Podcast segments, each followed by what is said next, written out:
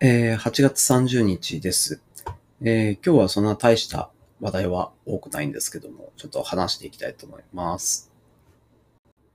最初はですね、あのー前回かな？ちょっとお話ししたけども、えっ、と、最近、まあ、あの、ちょっと次の仕事とか考えるにあたって、いろいろな、あの会社さんとカジュアル面談とかしたり、まあ、実際にお話しに行ったりしてですね、えーいろんなサービスっていうのを見ています。まあ、あのーちょうどソフトウェアエンジニアの仕事を探しているので、まあ、いろんな SaaS とかそういったこう話が出てくるんですけども、その中でこう、最近の傾向で、こうそうなんだなって思ったところがあったので、えーちょっと、えーお話しようかと思います。えっと、ポイントとして何を話すかというと、IT が全然使われていない。まあ IT っていうのもあれなんですけど、あの、まあコンピューターはそれは使ってるんですけど、あまりその、まあ、最近の言葉で言うと DX 的な、あの、会社とかそういったステークホルダーをまたいて IT でつないで、そういう意味だと IT 活用ですかね。ICT 活用って言った方がいいのかな。そういったものが使われてない分野が思ったより多いなっていうのを、なんかいろいろお話聞いてて、えー感じました。で、中でいくつか、よ、だって4つぐらいですかね、聞いて、えー印象に残った業界っていうのがあって、まず一つは、えー物流ですね。あの、物流、例えばその、イメージで言うとパソコンを、えーどっかで工場で作って、それを小売業に運んで、小売業から、あ、違うか、そうか、メーカーの倉庫に行って、メーカーの倉庫から小売店の倉庫に行って、小売店の倉庫から店舗に行って、えー店舗でこう、売られるみたいなものだったり、あとは、あの、配達とか、単純にそういったものとかもあると思うんですけど、このあたり、なんか聞いた話なんですけど、結構、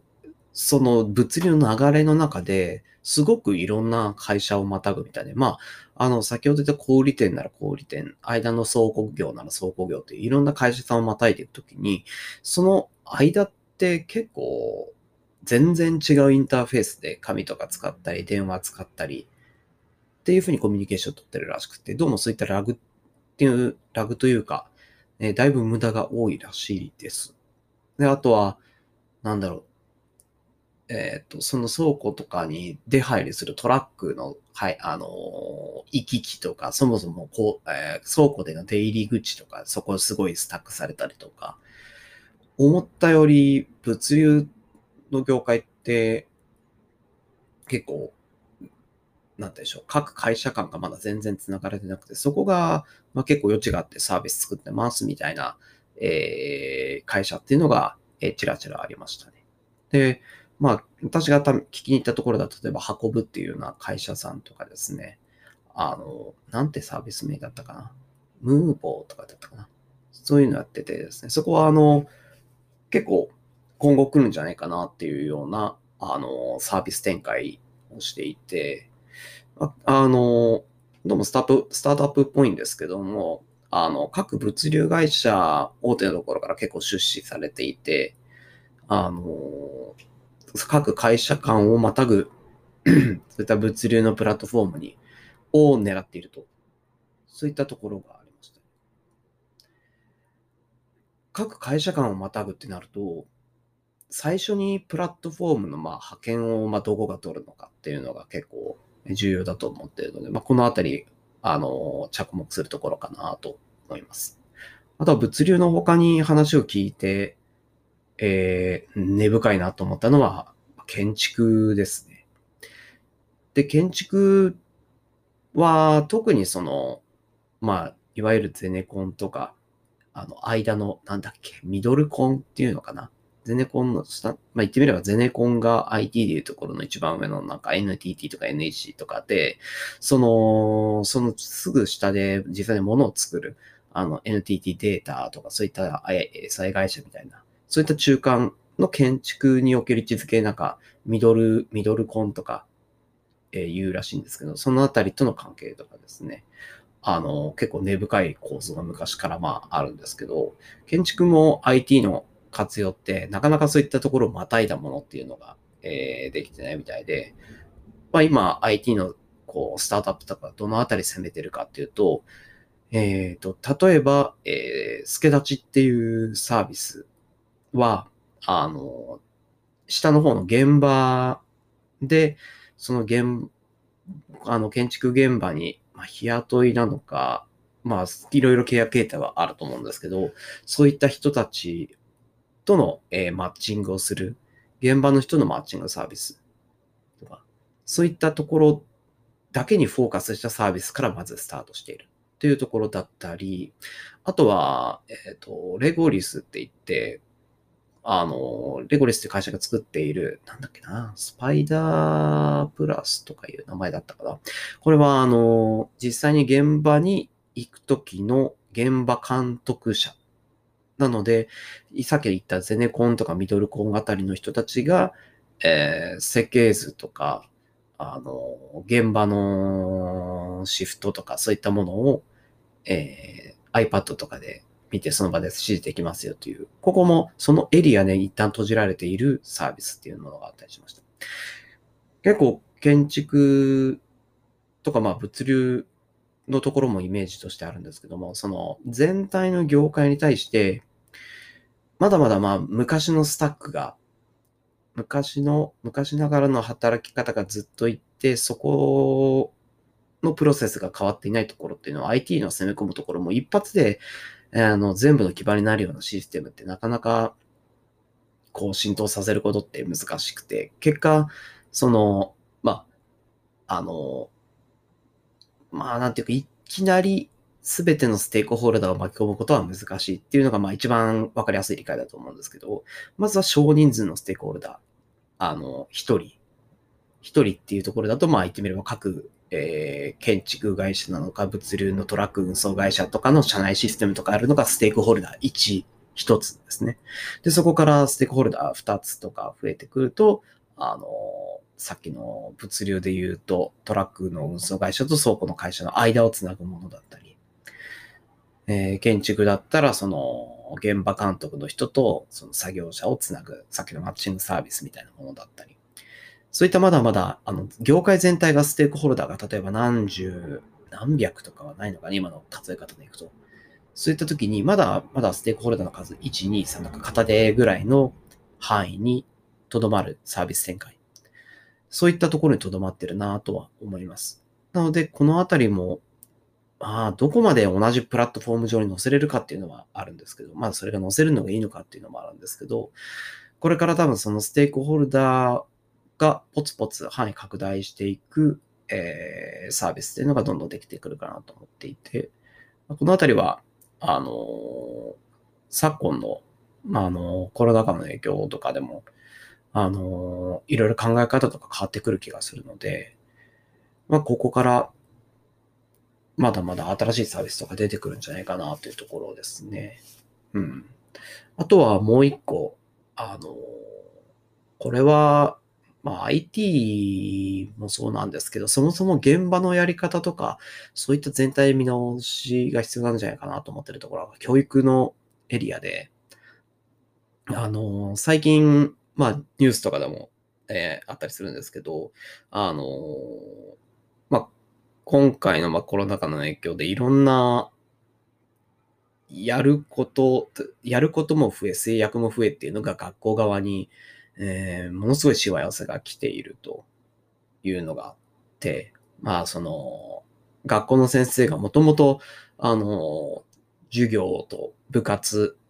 だけでも手一杯だったのが、あの、休み時間ごとの掃除だったり、あの、なんだか。給食の時とかも先生は早く食べて、その残りの時間、あの、いろいろな準備活動したりとか、で、その生徒が帰った後もいろんな片付け掃除、明日の準備とか、まあ、その他いろいろ表に出てない業務とかいろんなものあると思うんですけど、正直ここすごくしわ寄せあるなと思っていて、ここについては、まあ、あの、サービスを作るだけじゃなくて、まあ、いろいろ働き方とかの変え方、まあ、働き方もそうなんですけど、まあ、これは IT だけじゃない気がするなとは思うんですけど、そういったプロセスでやり替えていく必要があるかなと思っています。で、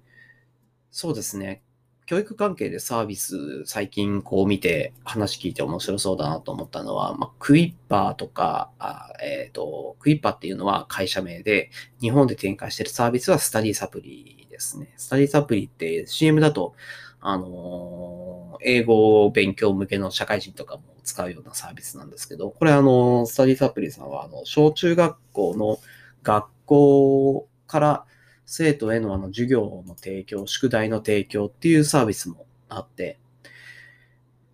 まあこれ、まあその、なんスタディサプリの場合はなんか授業の動画とか自分たちで作ったりしてるんですけど、それを生徒とか見て、で、宿題をやってっ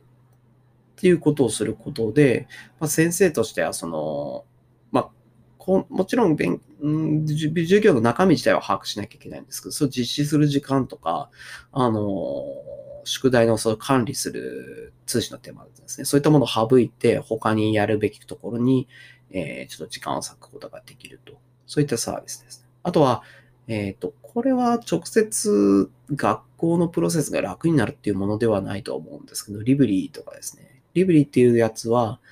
あのー、ここは、えっとですね、問題集を、えー、全部相手にしますよと。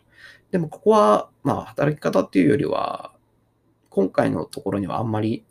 昨今の影響にはすぐ直接及ぶものじゃないんですけど、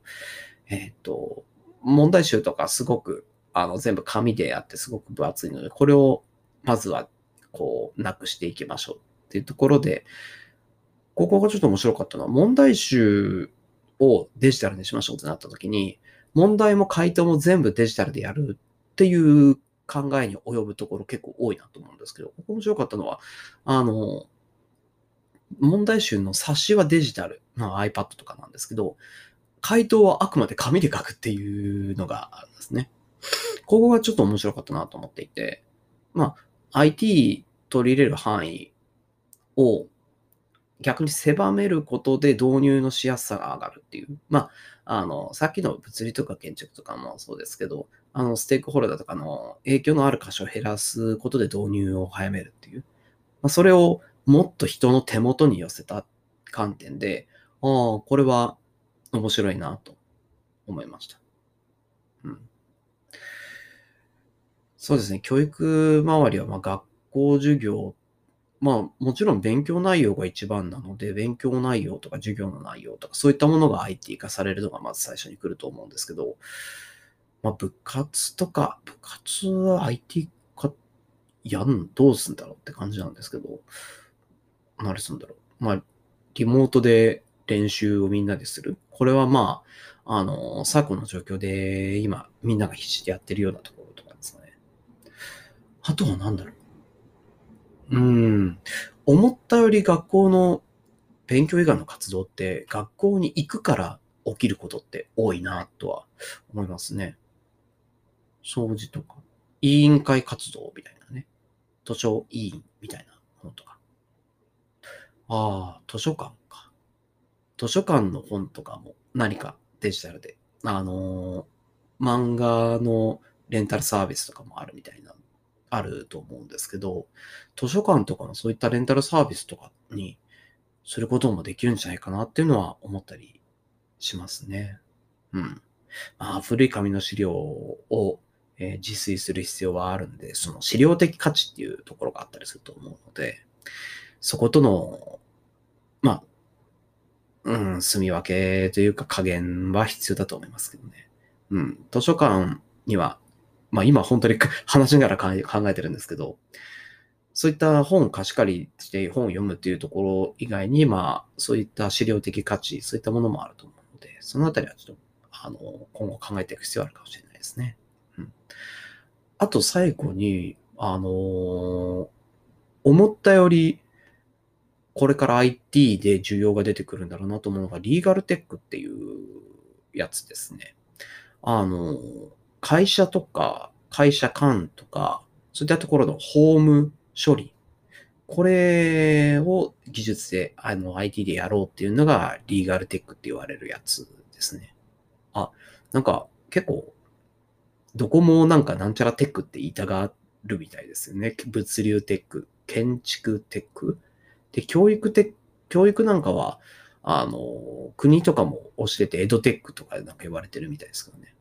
業界の中では。うん。で、そのと同じようにリーガルテック、ホームテックっていうのが、あの、これはなんかここ最近ですごく、あの、活発になってきているみたいですね。あの、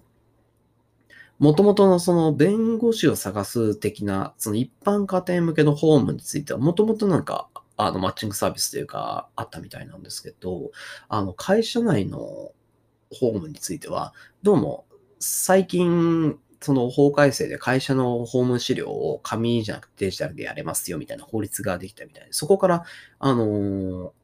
急にこうサービスが、あの、盛り上がってきてるようなか、あの、ものとかがあるみたいですね。ここも、あの、これからどこが派遣通っていくかっていうところがあると思います。特に、あの、M&A とか会社間のものなので、そこのインターフェース取れるって考えると、ここって、あの、おそらく共通のプラットフォーム狙っていこうっていうサービス多いんじゃないかなって気がするので、うん。ここ、会社で言うと、モンテスキューっていう会社とかがあるっていうのは、あの、カジュアル面談とかも、えー、させてもらって、まあ、なかなか面白そうだと思いましたね。で、ホームで、こう、リーガルテックとかホーム部分が盛り上がってきてるところは、法律もそうなんですけども、あの、自然言語処理がやっぱり年々質が良くなってるっていうのも、このあたりが、このあたりのホーム部分っていうのが IT でやれるぞっていう、そういう感覚になってきてるところの一端ではあるみたいですね。あの、めちゃくちゃ紙の資料が全部日本語の文章で書かれてるけど、どこを読んだらいいか。まあなんかこう、会社のホームの人たちってその資料を読むのにものすごい、なんでしょう、夜遅くまでかかってやってるっていうのがあるみたいなので。で、眠い目をこすりながら、ものすごい細かい文章をつらつらつらつら読んでっていう、そういったものが自然言語処理で処理されるっていうのは、あの、だいぶ革命的で、こう、お一歩、えー、文明が進んだなっていう感覚がありますね。うん。はい。そんな感じで何の脈絡もなく思ってたこととか、最近聞いた話をつらつら話しましたけど、まあ、そういったその IT がこれからど、これからやっと IT が入っていくところ、あとはその中で派遣、どのサービス、どのプラットフォームが派遣を取っていくかっていう、そういった面白さを感じる、えー、今感じている業界として物流、建築、教育、リーガルっていうのを、えー、お伝えできればなと思って、えー、お話をしました。はい。えっと、もう一個話があって、最近仕事の中であったことと思ったことなんですけど、あの、まあ、今、あの、今、テクニカル、まテクニカルサポートの仕事をしていて、まあ、あの、まあ、自分の担当している製品のサポートっていうのをするんですけど、まあ、その中で何か問題があったら、あの、お問い合わせが来て調査をするんですね。で、えー、っと、前あったのが、その、サーバー製品、あの、サーバー製品って言っても、あの、マシンのサーバーっていうよりは、あの、アプリケーションサーバーですね。で、アプリケーションサーバーで問題がありまして、調査をしましたと。うん。で、自分のところの、自分の製品なので担当する。で、調査したところ、どうも、あの、Windows 上で、OS 上のメモリが結構なんか枯渇しているみたいですねっていうような調査結果になりました。で、あの、メモリじゃなんで増えたんだろうっていうのを調査を始めるわけなんですね。で、そのメモリーの使用率を見ましょうっていう時に、まあ、正直、私、OS のメモリを確保するんですけど、メモリの仕組みとか、まあ、どういった分類とかプロセスとかそういったものとかって、あの、正直把握してないんですね。えー、把握してする必要がないかなと思ってる。まあ、これちょっと先ほど、後のお話関係するんですけど。で、私はそこ関心をするものではないし、担当する製品は、まあその上でのアプリケーションの話なので、まあそこは気にならないので、あの、Windows の、まあ、担当といいますか、Windows にこう、詳しい人、Windows がちょっとできる人、ちょっとわかる人に、あの、相談したんですね。これ、メモリー増えてるけど、どうやって調査しましょうかとか、そういったお話、感じの話をしました。で、えー、そこで返ってきた答えとして、まあ、あの、パフォーマンスモニターとかを見ればいいよと。で、パフォーマンスモニターを見たと、こう一緒に見てですね。で、その時は何だったかな？パフォーマンスモニターの表示上で、なんかワーキングセットとかそうではないものみたいなのがあるみたいで、まあそこ、あの、今もどうでもいいと思ってから見てないんですけど、あの、ワーキングセットっていうものとそうじゃないものあるね、と。えそれってどういうものなんですかっていろいろこう、聞いてみたんですけど、まあその、ワーキングセットはこういうもので、っていうところもざっくりいろいろお話した後、こう、最終的にじゃあ、あ、じゃあこれでいきますねってやった後にですね、このあたりは IT の基礎だから覚えておかないとね、みたいなことを言われたんですね。ここが、ん？と思ったっていうのが、あの、今日の話の発端なんですけど、あの私はまあ過去の仕事では、あの、アプリケーションのレイヤーをずっとやってきました。アプリケーションのレイヤーって言っても、その、あの、業務アプリケーションとかなんて、まあ、言語のランタイムの上から、まあ、あとはブラウザーの上とかですね。そういったところで、あの、なので、主に論理的な、結構高級めなところで、こう、IT の仕事っていうのをやってきたんですね。で、それをやる上で、あの、そこのメモリの、なんか、ワーキングセットが細かくいろいろ分類がある。こういうプロセスはワーキングセットに入る。こういうプロセスはワーキングセットに入らないとか、その知識っ必要かっていうふうに思ったんですね。うん。あの、これだけ発展した、まあ、これまあ、そう発展したとか関係ないな。あの、IT で仕事をしてる人だったらちょっと気づくかもしれないんですけども、あの、まあ、プログラム言語だって高級言語とか、その、まあ、言ったりするってことは、ある程度、その、技術のレイヤーは分かれてるんですよね。で、さらには過去の技術の上にスタックされて、あの、最近の技術っていうのもあるわけなんですよね。なので、まあ、IT の基礎、基礎、基礎っていう言葉、まあ多分、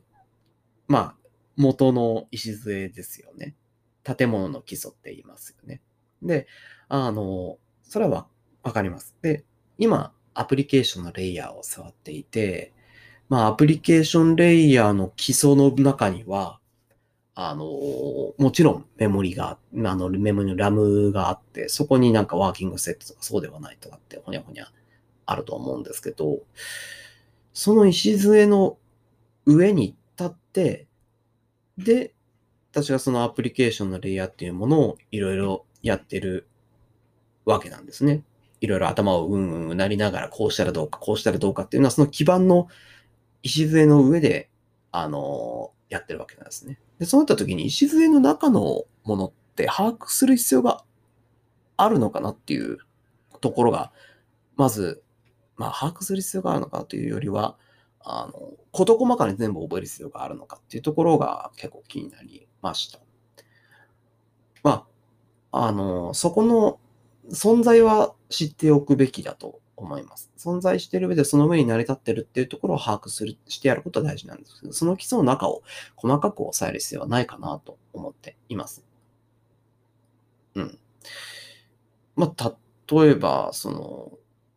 まあ、高級のプログラム言語を使ってても、アセンブラーの上でなるよね。コンパイルして機械後に落ちるよね。とか、えー、コンパイルして機械後に落ちた、機械後に落ちた後、それがラムにロードされて、あの、アセンブリでこのレジストリからロードされて、ストアされて、足して、ほにゃほにゃスタックとか、そんなこと起きてるんですけど、今も。そこまで把握してないですよね。で、逆にそこを気にせずに、あ、そこの基礎の部分は、あの、そこの基礎を作ってる人たちがやってくれてるから、自分、じゃあ今自分たちがフォーカスしている、あの、その基礎の上に乗っかってる、今自分たちが目撃しているレイヤーの、えー、改善とか開発に集中できると。だからこそ、あのその自分たちがフォーカスするレイヤーで価値のあるものが生み出せる。そういうふうに思うんですね。なので、さっきの言葉の、なんか、あの、メモリのワーキングステットとかそういった区分については IT の基礎だから覚えておいてねっていうふうには、IT の基礎はわかる。けども、覚えておく必要はないよね。で、私はその上のレイヤーの中にフォーカスしてやっています。で、あなたは、あの、その、そのメモリの中の、あの、ものを管理するレイヤーで仕事をしているので、それは詳しいあなたに聞いているんですよと。そういったところが、あの、思うことなわけなんですね。うん、関連する話で、これ、昔、ちらっと聞いて情報を探したけど出てこなかったんですけど、あの、Ruby on Rails のフレームワークを作った人だったかな。その人が、あの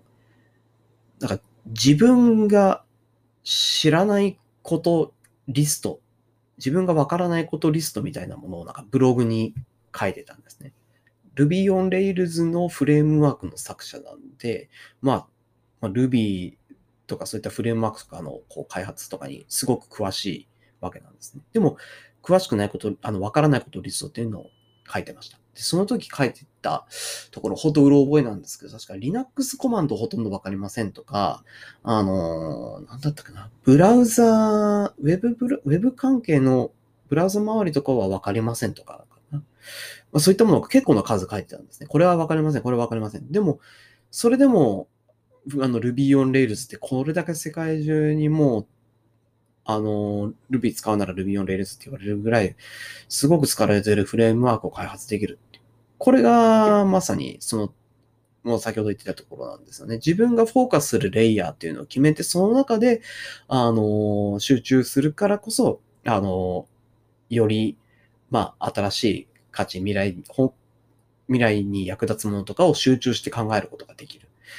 それよりも上のレイヤー、下のレイヤーのことまで考えなきゃいけないんだったら、自分のところなんて、あの、浅くしかできないわけなんですね。他を気にしないことで自分の集中するレイヤーを深くできる。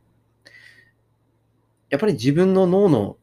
リソースって限られてるので、あのまあ、これは別に IT とかじゃなくてもいいんですけど、まあ、そういった自分の集中する、自分の脳のリソース限られてるから集中するレイヤーっていうのは、ちゃんと決めて、あの、そこに注力しなければいけないかなと思います。で、あの、これって、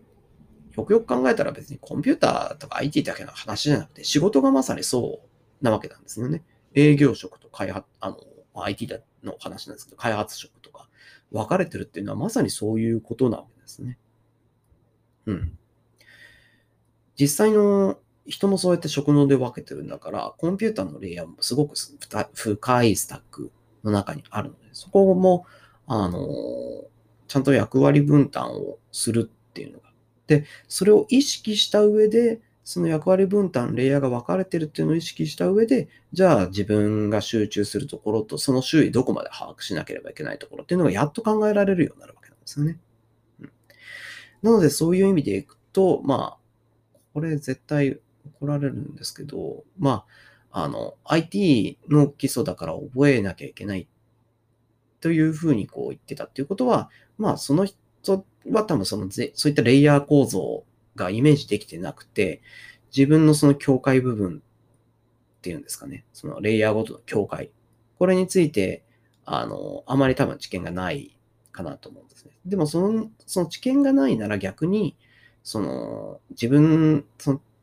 レイヤーのその境界の知見がないんだったら、明確にここで分かれてるっていうことが言えないので、暗にそういうことはまあ、なかなか言いづらいと思うんですね。逆にそのレイヤー分かってたら、じゃあ自分はかん、自分が必要な関心事はここまで、ここから先の関心事はお願いしますと。そういったことがやっと判断できるようになると。そういったところはあると思います。うん。そういった時に、まあ、あとはそうだな、関連するキーワード、まあ、なんだろうな。まあ私、かんあの、詳しくないんで言っちゃうんですけど、まあ、インフラって言葉とかも結構広いなと思っていて、あの、ツイッターでちょっと見かけたんですけど、インフラって一言と言っても、あの、OS の、こう、セットアップとか、そういうミドルウェアとかそういったことのイメージする人もいますし、まあ、インフラってネットワークとか、あの、ルーターとかスイッチとかそういったものをイメージするっていう人もいますし、あの、インフラって聞いて、開発の基盤作りとかだったら、あの CICD 環境とか、あのコンテナレイヤーの話をしたりとか、そういったところもインフラストラクチャーなわけなんですね。そういったところの存在と、その中であインフラって言葉を出したときにどうなるかっていう、そういったところも、あの、気にする必要はあるかなとは思いますね。いろいろスタックがあって、いろいろ分かれてるんで、案に一つの言葉で区切らないようにしたりとか、まあ、あの、ふわっとした部分をどう捉えるか。そういったところは今一度、あの、使っている言葉っていうのは、あの、振り返ってみる必要があるかなと思います。特に、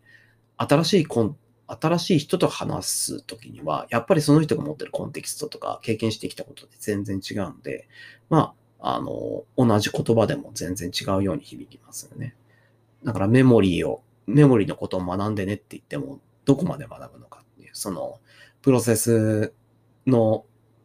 まあ、どのプロセスがワーキングセットになる、どのプロセスがそうではないっていうことの話をしてるのか、それとも NPM トランジスタの話をしてるのかとか、そういったところに思う人もいるわけですね。メモリのことを勉強してねっていう言葉を言ってもですね。まあ、なので、うん、何が、何が言いたいかというと、あのー、お互いのコンテキストとか関心事っていうのを、あのー、意識してえー、言葉を選ぶ。あとは役割分担をする。役割分担して仕事をする。そういったことが、え、大事だなという話でした。うん。た、多分そんな話だと思います。うん。役割分担。まあ、あとはそういった全体の世界観ですかね。世界観を捉えていくのがやっぱ大事ですよね。仕事もそうですし、あのー、IT のレイヤーもそうですしね。はい。まあ、このあたりはまた何か思いつくこととか、あのー、あったら、またいろいろな、いろいろな切り口で、えー、お話できたらいいなとは思います。はい。えー、本当に取り留めもなく話をしましたけど、うんうん。IT ってよくわかんないですね。あの、いろんなスタックの上に立ったんで、まあ、あの、ビジネスがわけわからんとか、経済がわけわからんと同じように、IT もなんかわけわからん感じな、だなとは思いますね。アプリケーションなんかも難しいなと思いますし、アプリケーションって、あの、アプライするっていうこと、適用するっていうことだと思っていて、まあその、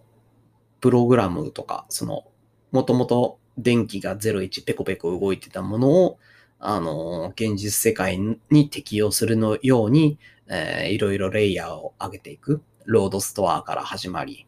えー、次なんだ、ベーシックか。から始まり C とかになりとか。そういったものを生み出して、えー、もともと電気が流れていっただけのものを、実際人間がやってることを肩代わりしてくれるように、どんどんアプライしていく。そういった過程で生まれているレイヤーの部分は、まあ、案に全部アプリケーションって呼べるなとも思いますし、うん。まあ、あの、まあ私も日々、いろんな物事、新しいものについても考えながら、これまでの過去の歴史とかについてもなんだろうなとか、ふわっと思いながら、まあ、日々を過ごしています。うん、なんか、うん、今日、今日は硬い、硬い話だけになってしまったので、えー、来週はくだらないことを話したいと思います。何も思いついてないですけど。はい。というわけで、えー、今日はここまでです。はい。聞いていただいてありがとうございました。それでは。